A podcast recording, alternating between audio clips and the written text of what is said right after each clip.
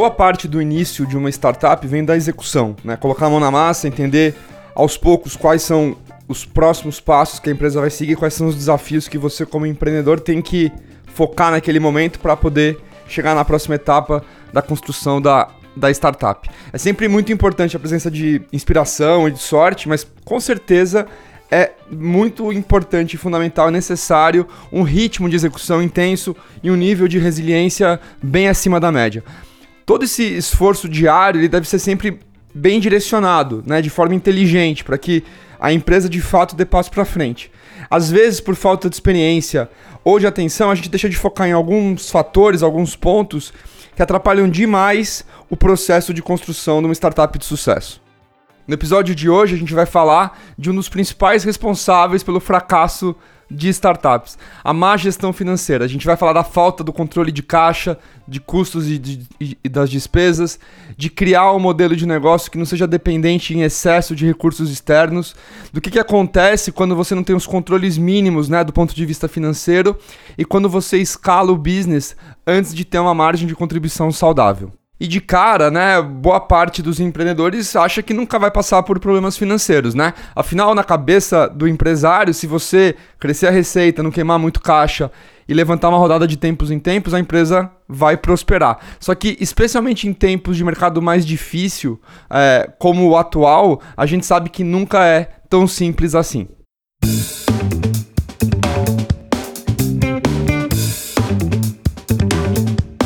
Eu sou Felipe Manzano, gestor de Equitas VC, que é um fundo de venture capital focado em startups de estágio inicial. Esse é o Startup com VC, o podcast que ajuda empreendedores nos estágios iniciais da montagem e na escala de uma startup de sucesso e essa temporada, que é a quinta do podcast, está sendo feita em parceria com startups.com.br, que é o principal portal de notícias do Brasil sobre tecnologia e sobre inovação.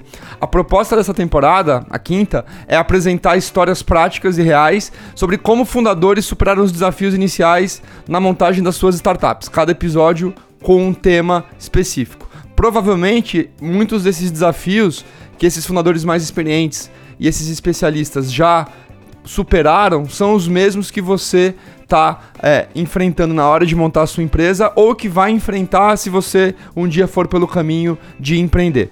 Para o episódio de hoje, a gente convidou duas pessoas que são muito experientes, né? E que são, ao mesmo tempo, empreendedores e especialistas no assunto. A gente vai falar hoje de gestão financeira. A gente vai falar sobre quais os principais cuidados que você como empresário, como empreendedor tem que tomar para fazer com que seu negócio prospere, dependendo cada vez menos de fatores externos, né, que você não controla, e tendo clareza de quais são os pontos que você mesmo sem ter, mesmo sem ser um especialista na questão financeira, tem que estar tá atento para não ter problemas nessa área do negócio, que é uma área que infelizmente quando quando você não olha com atenção para ela, muitas vezes quando você vê que tem um problema, já é tarde demais e é, como a gente falou, um dos principais ofensores, um dos principais causadores de fracasso nas startups.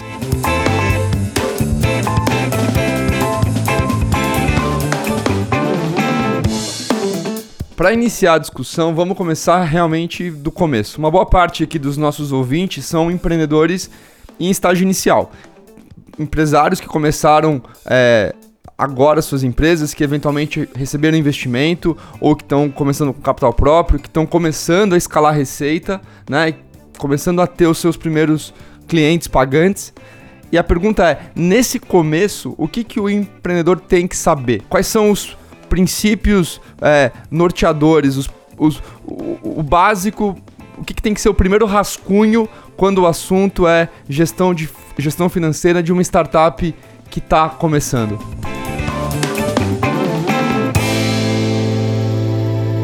Para qualquer negócio, a clareza nas informações, a qualidade nas informações financeiras vem de duas fontes: uma boa contabilidade e um bom programa, um bom software de gestão, um bom ERP que traga as informações de maneira confiável. Um pequeno negócio, uma startup com recursos limitados, é, não se cogita investir num ERP, numa plataforma de, de, de concentração de informações, até porque a, o, o, negócio está amadurecendo, a consultoria para instalação ficaria muito cara. Então, é, sabemos que a, a captura da informação já é precária. A solução para isso seria ter um bom instrumental contábil. se o, o, bom contador não está no radar, que o especialista financeiro tenha é, um, um, bom histórico, uma boa escola, né, um, tenha conhecimento da área, normalmente o que a gente percebe no mercado é que as startups vão começar a organizar melhor seus números quando entra um grande investidor. Quando esse grande investidor faz exigências que até então é, não, não, não, vinham dos, dos, seus próprios founders. É, é fundamental ter esse trabalho, a própria cartilha de, de planos de negócios que, que servem para qualquer pequeno negócio, é, ela já ajuda bastante, mas o controle financeiro é fundamental para que se comunique é, uma informação que no momento de um do, do diligence vai haver uma confirmação daquilo que foi falado. É, um ponto crucial, eu acho que tão importante quanto o controle financeiro, é, é, compartilhar essa informação com todos que estão envolvidos nessa venture, né? todos que estão apostando no negócio. Eu diria que talvez até mais importante do que as finanças seja o cuidado com o pessoal. Porque muito se fala da lógica do cash burn, de você fazer, receber recursos para montar uma operação que vai ter custos robustos, né? as pessoas chegam a ter orgulho do, do, do nível de caixa que estão queimando, mas eu acho que tão importante quanto ter uma boa organização financeira é você é, ter uma comunicação com os colaboradores, com os prestadores de serviços, do mesmo nível que se tem com possíveis potenciais investidores. O mesmo pitch que eu uso para captar recursos, eu tenho que usar para contratar aquele prestador de serviço, argumentando que, olha, a remuneração será quem, mas ela, se for ou não vinculada com participação no negócio, se for ou não vinculada com bônus, ela virá com o crescimento do negócio. E aí, serão contratados prestadores de serviço, serão contratados profissionais, serão conectaremos ao negócio aquelas pessoas que entendem o valor que será criado com o crescimento do negócio, porque muitas empresas são sufocadas de dentro para fora, com, com, a queima de recursos para simplesmente fazer acontecer sua operação. Essa combinação de pessoas com controle financeiro é fundamental e a qualidade da, da informação, a transparência da informação são dois elementos importantes que têm que fazer parte da comunicação como um todo, end-to-end, -end, do, do, do, da pessoa que cuida da, da entrada dos profissionais no, no escritório até o, o investidor estar tá colocando recurso na empresa. Esse é o Gustavo Cerbasi, que é um dos maiores educadores financeiros do Brasil. Ele é sócio e cofundador da Super Rico, que é uma startup que tem como missão democratizar o planejamento financeiro para as famílias brasileiras. O Gustavo já escreveu 16 livros, tem mais de 3 milhões de exemplares vendidos e é muito presente também nas redes sociais, onde ele tem alguns milhões de seguidores. Ele é um cara de muito sucesso quando o assunto é bem-estar financeiro e também é uma pessoa muito querida aqui pela equipe de Equitas VC. Muito do sucesso do Gustavo gira em torno de mostrar para milhões de pessoas como gerir melhor o seu patrimônio, o seu capital. Muitos desses comportamentos que o Gustavo é, ensina para as pessoas também se refletem com certeza para o nível é, empresarial, né, para a esfera empresarial. A gente vê aqui na prática, em muitas startups, por mais surpreendente que isso possa parecer, que fundadores, especialmente os de primeira viagem, tendem, é comum, né, tendem a fazer uma má gestão financeira do seu negócio. É um pouco contraintuitivo, dado que elas sabem, né, elas têm a noção de que elas devem controlar o caixa, elas devem focar em aumentar a receita e não deixar né, os custos explodirem, mas como a rotina meio que engole e a pessoa vai focando no dia a dia, muitas vezes por falta de controle, ela perde um pouco a clareza de como está de fato a performance financeira da empresa. É bem comum a gente ver fundadores gastando uma quantidade relevante de recurso onde não, vai, não é tão necessário, não vai ter tanto retorno, seja porque recebeu um term sheet né, de um fundo de investimento, ou acha que vai receber um nos próximos meses, ou então foca mais em produto e esquece de trazer receita para o negócio, com os custos e as despesas obviamente aumentando, né, enquanto a receita fica fica estagnada, enfim, entre outras coisas. Então, dado esse contexto, né, a pergunta aqui para o Serbase, qual, quais são, Gustavo, na tua visão, os principais pontos de preocupação de founders, né, sabendo que esse tipo de erro é comum, né, e quais são os, os, os alertas que eles têm que ter e quais os cuidados que eles têm que ter para evitar esse tipo de erro quando o assunto é gestão financeira? Acho que eu posso relacionar que os principais erros estão relacionados primeiro à pressa, a pressa de fazer resultado, a pressa de captar recursos, a pressa de mostrar para o público que há uma solução, há um produto a ser entregue. muita gente fala que o feito é melhor que o perfeito, tem um monte de frases feitas aí em relação a, a se entregar, mas é, existe um trabalho fundamental a ser feito que é a consolidação não só do conhecimento sobre aquilo que você está entregando, mas principalmente a consolidação dos planos. O que você pretende fazer, como você pretende fazer e como comunicar o que você pretende fazer. Uh, isso exige uma energia muito grande de todos os envolvidos no negócio para que a comunicação seja clara, para que não fique aquela boa intenção, às vezes mal traduzida. Né? Além de ser bom, você tem que parecer bom. Então, uh, esse conhecimento é um ponto uh, fundamental. Eu somaria a pressa ao conhecimento, o, conhecimento, somaria o conhecimento superficial do assunto.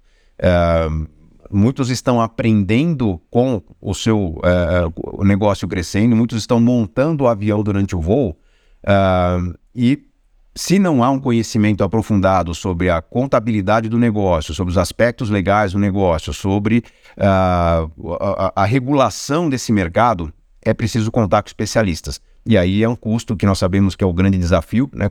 muitas vezes as pessoas estão falando em investimento em tecnologia, investimento em, é, em time, mas o, o, investimento em suporte é fundamental para que se comunique corretamente as intenções uh, e o bom projeto não fique no meio do caminho. Uh, eu acredito que no mundo das startups esse problema é menor do que no mundo do empreendedorismo em geral no Brasil em que a gente percebe que as pessoas empreendem por necessidade, é, tem muita gente achando que faz um bom serviço, se iludindo com uma primeira rodada de negócios quando familiares ajudam, né? E no segundo momento o empreendimento não vai porque uh, o mercado não responde. No mundo das startups, as pessoas têm um pouco mais de uh, ou de estofo ou estão amparadas por anjos, por investidores que trazem reflexões importantes, mas eu diria que os principais erros estão entre a pressa e a limitação no conhecimento.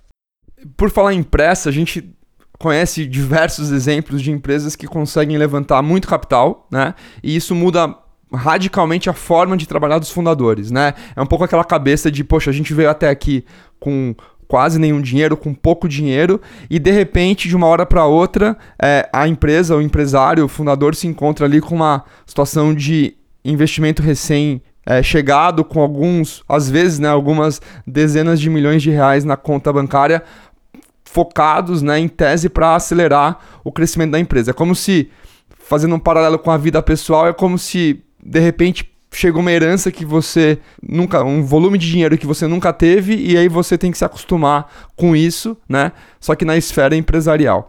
Dado esse contexto, quais são as estratégias que os founders devem adotar para manter o nível de execução, mesmo, mesmo com essa mudança de realidade financeira, de patamar financeiro é, em relação ao caixa da empresa? Eu adorei o exemplo, a associação com quem recebe uma herança muito grande. Isso acontece nas famílias, acontece nos negócios. E, normalmente, esses problemas acontecem quando o resultado surpreende até os founders. Né? Quando o recurso que entra não está casado, alinhado com os planos que estavam construídos.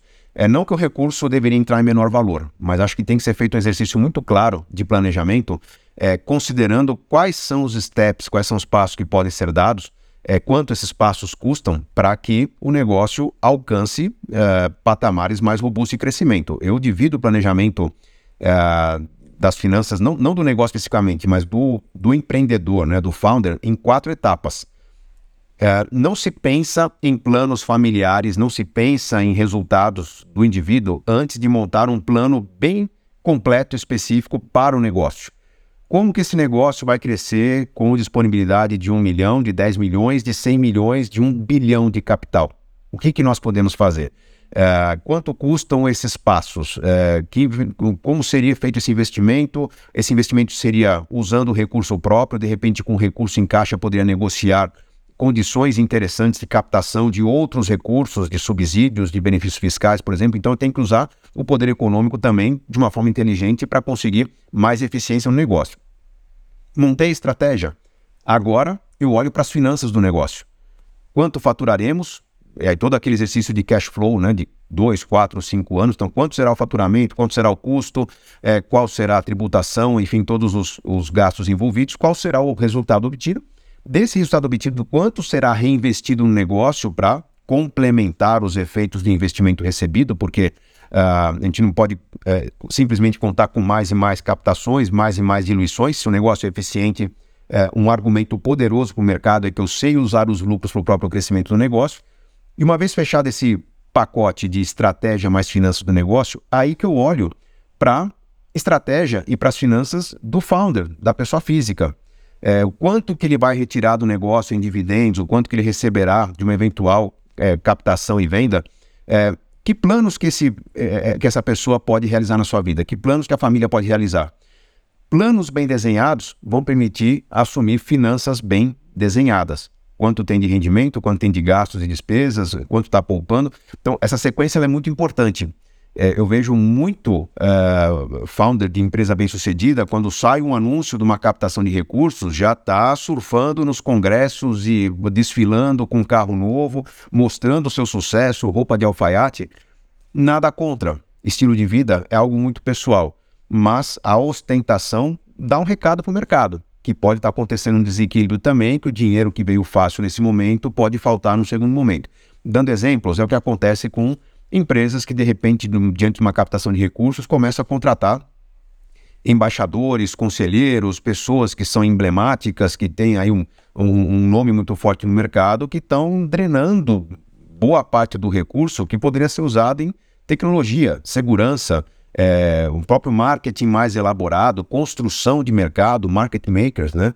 É, e aí é, a gente percebe aquela visão muito de curto prazo quando o recurso é queimado rapidamente. Então tem que ter um uma visão de um prazo bem mais longo, um desenho, é, não pensando que a empresa será vendida em três ou quatro anos, mas pensando na perenidade. Pode até ser que a empresa seja vendida em três ou quatro anos, mas será, será vendida por um valor muito maior se o projeto dela for um projeto para 50, 100 anos e não um projeto para ser descartado no curto prazo.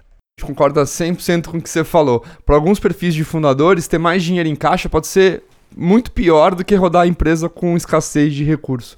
A gente não está dizendo que fazer uma boa gestão financeira é uma tarefa fácil, não é. Pelo contrário, a gente sabe que com o tempo os desafios se tornam mais complexos, a equipe vai aumentando, o CAC provavelmente vai crescendo e você vai ter que pensar ali como é, é, gerenciar processos que estão se tornando cada vez mais mais complexos, né, mais, mais sofisticados. No entanto, se você tiver uma mente preparada, né, se, se você se mantiver alinhado com os princípios que o Serbaz acabou de listar, você acaba dando passo no caminho de, de fato, fazer o que importa, que é construir um negócio próspero. E aproveitando esse gancho, né, acho que é bem interessante a gente falar sobre esse assunto, prosperidade.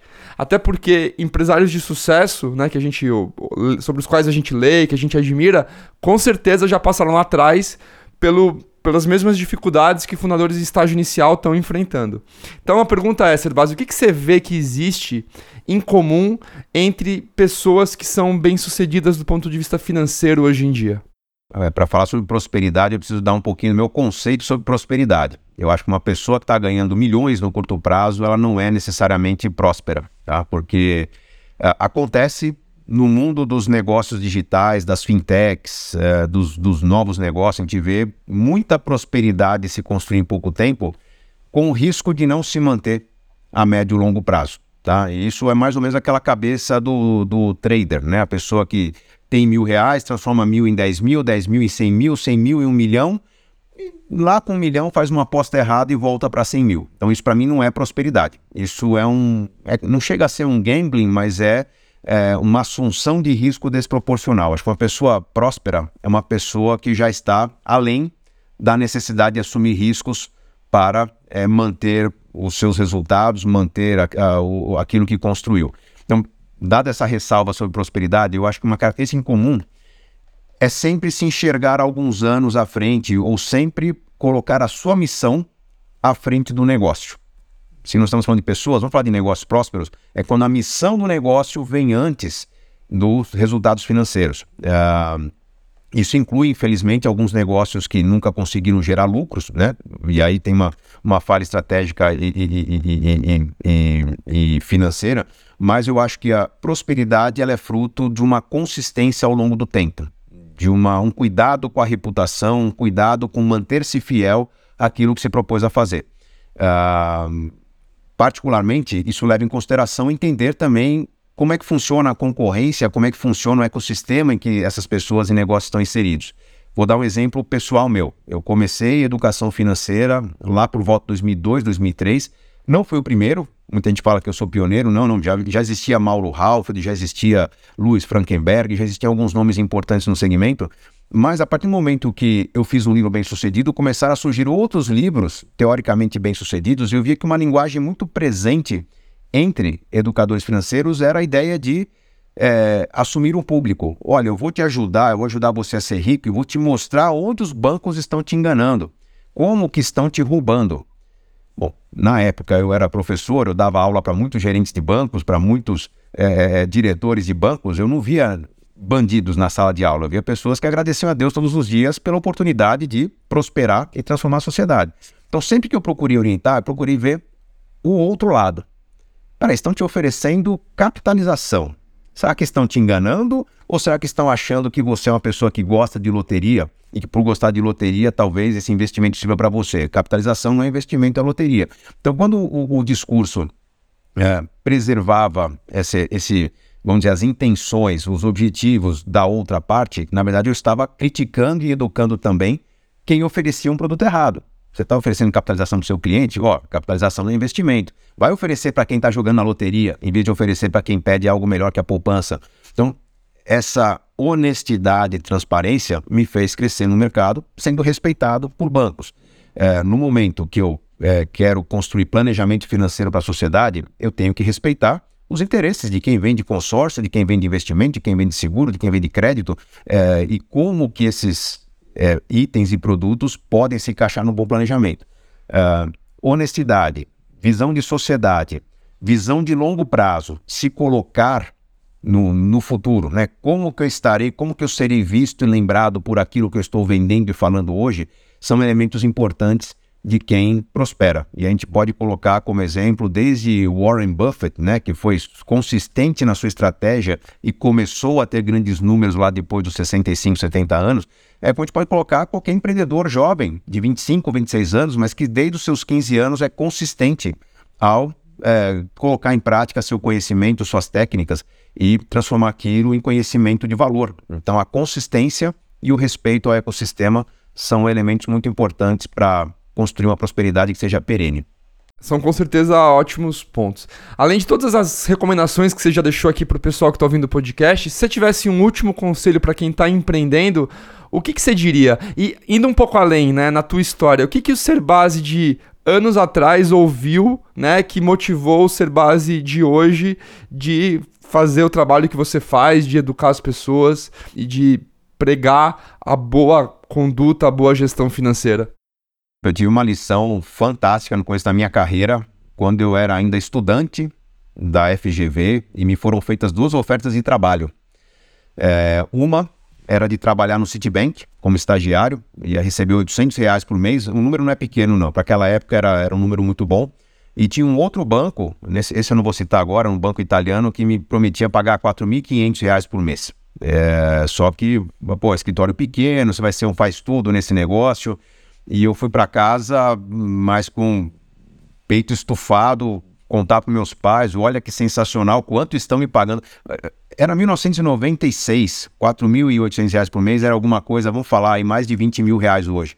É, e meu pai me deu uma lição importante naquela época, falou, olha, você pode escolher o caminho que te pagam bem e vão te esfolar, vão tirar o seu couro, vão te prejudicar nos estudos, vão desequilibrar a sua vida. Ou receber menos, mas ter um aprendizado consistente que você nunca mais vai perder na sua vida e vai criar vínculos, networking muito poderoso. Me passa a qualquer negociação que envolve valores, esse, esse momento, essa conversa que eu tive com meu pai, é, passa na minha cabeça. Eu assumi o caminho de trabalhar como estagiário do Citibank naquela época, né, que era considerada a grande universidade. Eu tive nos últimos anos muitas ofertas para me tornar o garoto propaganda do banco A, do banco B, é, em troca de grandes cheques. Eu achava que aquilo seria uma destruição de reputação. Poderia ter construído um resultado financeiro muito mais cedo do que eu tenho hoje. Talvez teria até um patrimônio maior, mas eu não teria a liberdade que eu tenho hoje. Os vínculos que eu criei com instituições financeiras foram vínculos de conteúdo, contratos que previam não pedir para abrir conta, não pedir para escolher produto A ou B. Eu teria apenas um papel educativo. Uh, eu acho que no país que a gente vive, as tradições e os valores, eles são secundários porque o povo é muito sofrido. Muitos jovens empreendedores vêm de famílias de recursos limitados. e querem provar o seu sucesso rapidamente, querem chegar rapidamente no seu unicórnio. Então colocam a questão financeira como um grande fator decisório. Eu acho que o financeiro é apenas consequência. Uh, de novo, o que me permite seguir ou não num projeto, o que me permite seguir ou não com um contrato, é me enxergar dali a 5, 10 anos e me perguntar: as pessoas que estão comigo hoje estarão orgulhosas do que eu estou fazendo? As pessoas que confiaram na minha palavra, as pessoas que leram meu livro, continuarão lendo meu livro no futuro? Ou estou rasgando um trabalho responsável em troca de dinheiro? Já recusei muito dinheiro nessa vida, continuo recusando muito dinheiro nessa vida. É, ao entrar como sócio numa empresa, não foi por pagamento, essa empresa é, ela dará resultados no futuro, não, não há remuneração. Eu acho que é, o que me faz ter consistência na trajetória é uma entrega muito honesta. É, podemos hoje ter uma perspectiva de bons resultados do negócio, podemos nos frustrar daqui a cinco anos, financeiramente. Mas eu tenho certeza que se a gente é, for ouvido, se o público entender a nossa causa, nós vamos transformar muitas vidas positivamente e essa, dessa consistência eu não abro mão.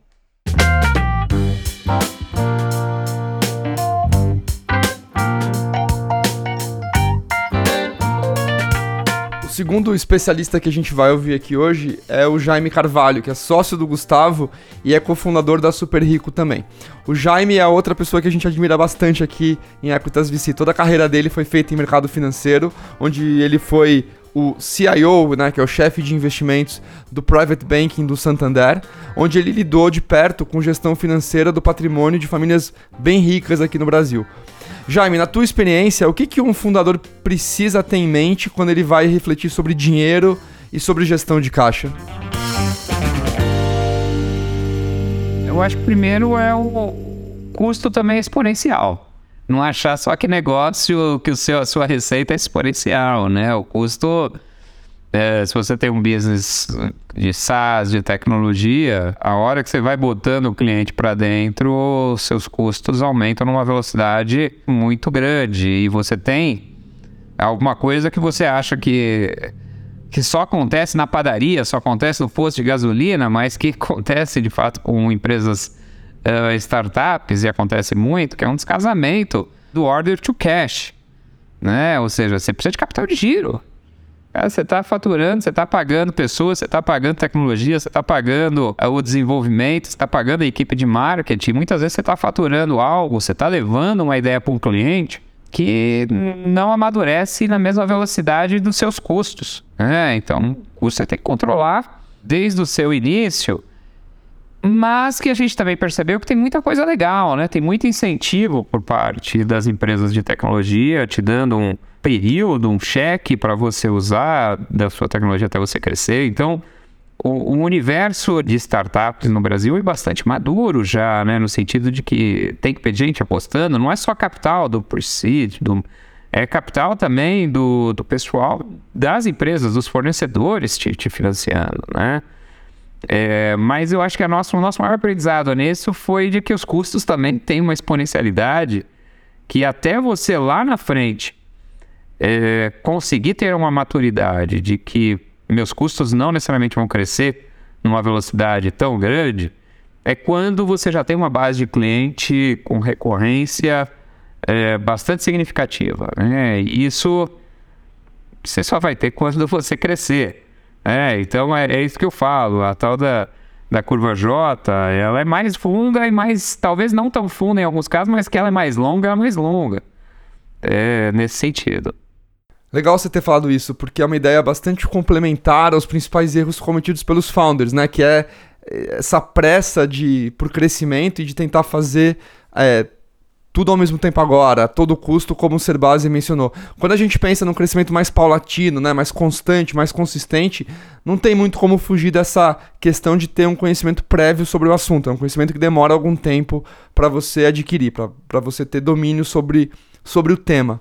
A gente começou a introduzir essa ideia no começo do episódio, mas a gente quer ouvir de você também, Jaime. Como é que você se encontrou nesse assunto? Como é que você também recomenda, nos casos em que fundadores que tem pouco conhecimento financeiro, qual que é a melhor abordagem nessa questão de, de tentar dosar a questão de crescimento e a questão de conhecimento sobre o tema no qual eles estão empreendendo, sempre com a visão financeira é, sob controle? Eu vim no mercado financeiro e quando você está no mercado financeiro as coisas já estão mais ou menos feitas, né? Então eu queria empreender, então eu busquei complementariedade. Então a primeira resposta, como controlar bem as finanças da sua empresa, é ter alguém que saiba fazer, né? E se você não souber fazer, buscar ajuda disso daí. Então e essa ajuda são vários estágios, né? Então como é que a gente começou? A gente começou com sócios sócios empreendedores que acreditavam no, no que a gente queria resolver, acreditavam no nosso background. E, infelizmente, nem todos os sócios têm fôlego para continuar. Mas quando nós começamos a, a, desenhar o negócio, os dois outros sócios tinham complementariedade em relação à minha experiência. Né? Então, como eu vim no mercado financeiro, o que eu acabei fazendo em muito é tendo muito contato com uh, fundos né, e de venture capital com oportunidades de co-investimentos. Então eu pude olhar a fundo as demonstrações financeiras de vários setores, pude olhar a fundo quais eram as métricas importantes para você comparar um setor A com B, né? O que você olha no setor médico não é a mesma coisa que você olha no setor de varejo, que não é a mesma coisa que você olha no setor financeiro. Então, eu entrei muito mais com, com este background por outro lado, eu tinha, eu tenho um sócio até hoje, o Carlos Castro, que é cofundador e, e, e originalmente da onde saiu o nome Super Rico, parte significativa da modelagem e, e da inspiração das pessoas que a gente quer trazer para trabalhar conosco vem da, da visão do Carlos. É, o Carlos já tinha tido uma experiência, já tinha tido experiência uh, no gerenciamento financeiro, porque ele veio do setor de economia real. Né? Uh, mas mesmo assim, a gente lá no início a gente teve um sócio especialista que tinha acabado de montar uma startup uh, juntamente com outros sócios, porque ele tinha também trabalhado numa instituição financeira e tinha saído antes, né? E ajudou muito, né? Na criação dos ferramentais, do como olhar os KPIs, né? E o que eu acho que é mais importante, a complexidade da empresa vai mudando ao longo do crescimento da empresa. Então, quando você está montando a empresa, os custos são relativamente simples, né? Custos de, de, de, software, custos de desenvolvimento, custos de espaço, né? De, quer dizer, a empresa que nós temos hoje é totalmente diferente porque ela passou por uma pandemia. Então, a gente já nasceu praticamente digital. Né? O custo de espaço físico era uma preocupação grande que a gente tinha. É... Depois que a gente foi ganhando corpo, a gente começou a criar as linhas de produto, começaram, começamos a ter contratos, e aí a gente teve que começar a contratar ferramentas. Né? E aí a gente tem uma curva, um learning curve gigante de experiência. Qual é a ferramenta melhor para mim? É, eu até diria que isso é um custo para você. Né? Você acaba assinando a ferramenta achando que ela vai ser útil e o seu negócio vai para outro lugar, ela não entrega. É, você teve, nós tivemos que fazer toda essa adaptação, mas eu acho que o melhor tema é de que na essência da empresa, a empresa é uma empresa de planejamento, então a gente sempre teve muito cuidado com a linha de custos. Né? Para nós foi sempre muito claro que o que a gente controla é custos, a receita depende muito de outros fatores. Então, é, é, a gente foi muito cuidadoso né, nesses temas, sem perder um pouco da essência, sabe? Eu acho que esse também é outro tema que, é, por ser nossa primeira empresa nesse formato, nós não recorremos a, a, a talvez estruturas que tivessem custado mais caro, mas teria teria dado mais agilidade para a gente. Esse eu acho que também é outro tema de aprendizagem, né? E agora que a empresa já tem uma linha de produto uh, mais clara, B2B, uma linha também de produtos que a gente quer chegar uh, no B2C. Na verdade, a gente não tem produtos B2C ou B2B. O nosso produto é um só, que é planejamento financeiro. Só que ele tem ali uma vertente que ela tem uma demanda no B2B e tem uma, uma demanda no B2C. Então, o produto é um só, só que muda um pouco a dinâmica.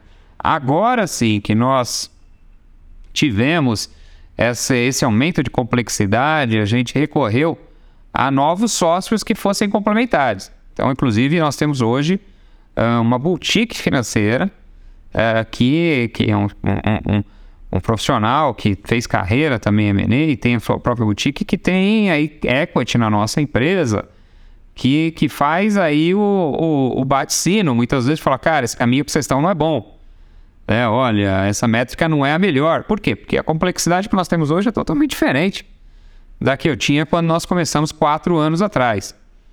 Então é, é... e a vantagem de ter de ter sim esse olhar, de ter olhado, avaliado muitas outras empresas, né? Onde que as empresas acabam se machucando, né? Na questão uh, do gasto mal feito, né? Eu acho que você investir numa linha que você acha que vai dar receita, investir mal, você tentou. Né? Agora, você investir, por exemplo, em excesso de, de despesa de marketing, escritórios maravilhosos, uh, pessoas que você não você não está pronto para trazer aquelas pessoas, podem ser fenomenais, mas a empresa não gera caixa para ter uma pessoa daquela. É, é, ainda não está no momento do ramp-up, muitas vezes você está se provando. É, ter visto desses problemas nos ajudaram muito nessa contribuição. Não, sem dúvida. Uma outra coisa que a gente quer tua opinião, Jaime, comentando um pouco sobre rodadas de investimento, né? É, e a questão de que para alguns founders elas às vezes geram comportamentos ruins, né? De, de perder um pouco o contato com a realidade, começar a gastar muito dinheiro. Como é que você enxerga isso? E olhando para o lado do investidor, tem algum papel, alguma atitude que ele pode tomar para ajudar os fundadores nesse sentido? Então, a minha experiência que eu vi em várias investidas que eu pude participar e eu procurei uh, trazer isso aqui para dentro da Super com meus outros sócios, é de que dinheiro demais atrapalha. Uh, eu só faria uma rodada de 70 milhões se de fato eu tivesse muito claro aonde eu usaria esses 70 milhões. Assim, é, eu acho que, que se a gente chegou daqui com uma forma espartana, é, dá para continuar assim.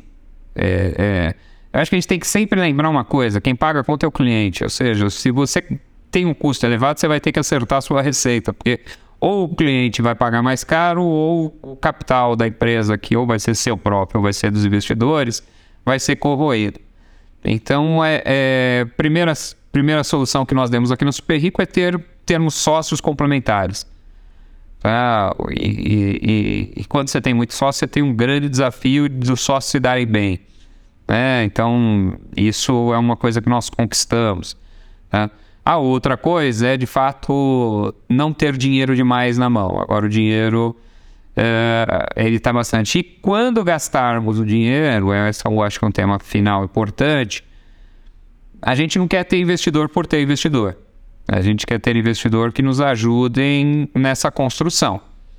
É, eu acho que investidor por investidor, eu acho que a nossa ideia, se a gente mostrar, quando a gente mostra o case do que a gente quer construir, do que existe lá fora, fica muito claro de que a gente tem uma oportunidade. Né? A questão não é isso, a questão é o como. Né? Que a oportunidade existe, existe. Agora, como eu transformo ela em realidade? É, como que eu mantenho as pessoas unidas? Isso são propósitos, são missão. É, eu falei dos principais sócios, mas quando você vai para os sócios que entraram nos últimos dois anos, os planejadores, você vê que as pessoas estão trabalhando, largaram tudo. As pessoas largaram as suas profissões uh, e fiaram de, vieram de cabeça. Então, é, talvez essa seja o outro. Eu acho que o bom de, de, de ter cabelos brancos, no meu caso, é, é de saber que você tem que ter responsabilidade. É, o fato de eu ter uma, uma rodada de captação maior, eu não estou aqui para gastar o dinheiro, estou com o dinheiro de alguém. Eu tenho responsabilidade de ter trazido tanta gente para esse sonho, né? E mais ainda, né? A nossa vontade de transformar a vida das pessoas. Então eu acho que é por aí. Mas eu também a gente adota o caminho final que é assim, eu recorro a especialistas. Né? Eu quero ter investidores especialistas, eu trouxe sócios uh, que trabalham, que têm boutiques financeiras para nos ajudar na criação dos modelos. E algumas vezes, sim, é, é, são decisões difíceis, você tem que ter uma governança que te permita uh, você dá um basta em algumas coisas. Então, isso também é uma coisa que a gente procurou no crescimento, de ter uma governança que nos permita que, que eventualmente você vai ter um conflito de, de, de, de administradores, que todo mundo está tentando fazer o melhor, mas, cara, aquela coisa está queimando caixa e às vezes aquilo lá machuca um pouco o ego de alguém, machuca um pouco o projeto de alguém. E tem que ter alguém que fala, cara, basta. Tem, é, é, aqui é muito como o mundo de investimento, tem que ter um stop loss. É, tem que ter, você tem que ter como manejar a empresa. É, esse talvez seja, nesse tema custos, um, o maior é, contribuição que eu posso dar. Porque eu acho que modelos de custo está cheio, cara, saber o seu custo você vai conseguir. Crie uma governança que te permita você é, mudar de rota. Se você não tiver uma governança que te permita isso, você tem grande chance de colidir.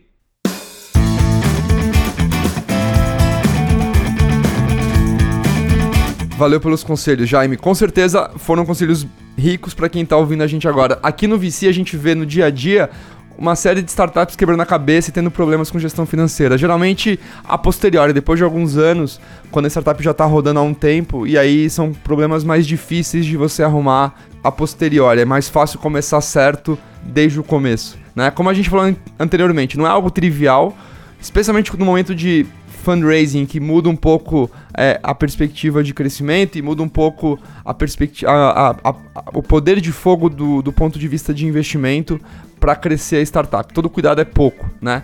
E ter uma mente preparada, na, na nossa opinião, como a gente viu aqui no episódio, e seguir alguns princípios básicos de gestão que a gente mencionou ao longo do, do, do papo aqui com o Gustavo e com o Jaime, ajudam muito para você ter sucesso na startup.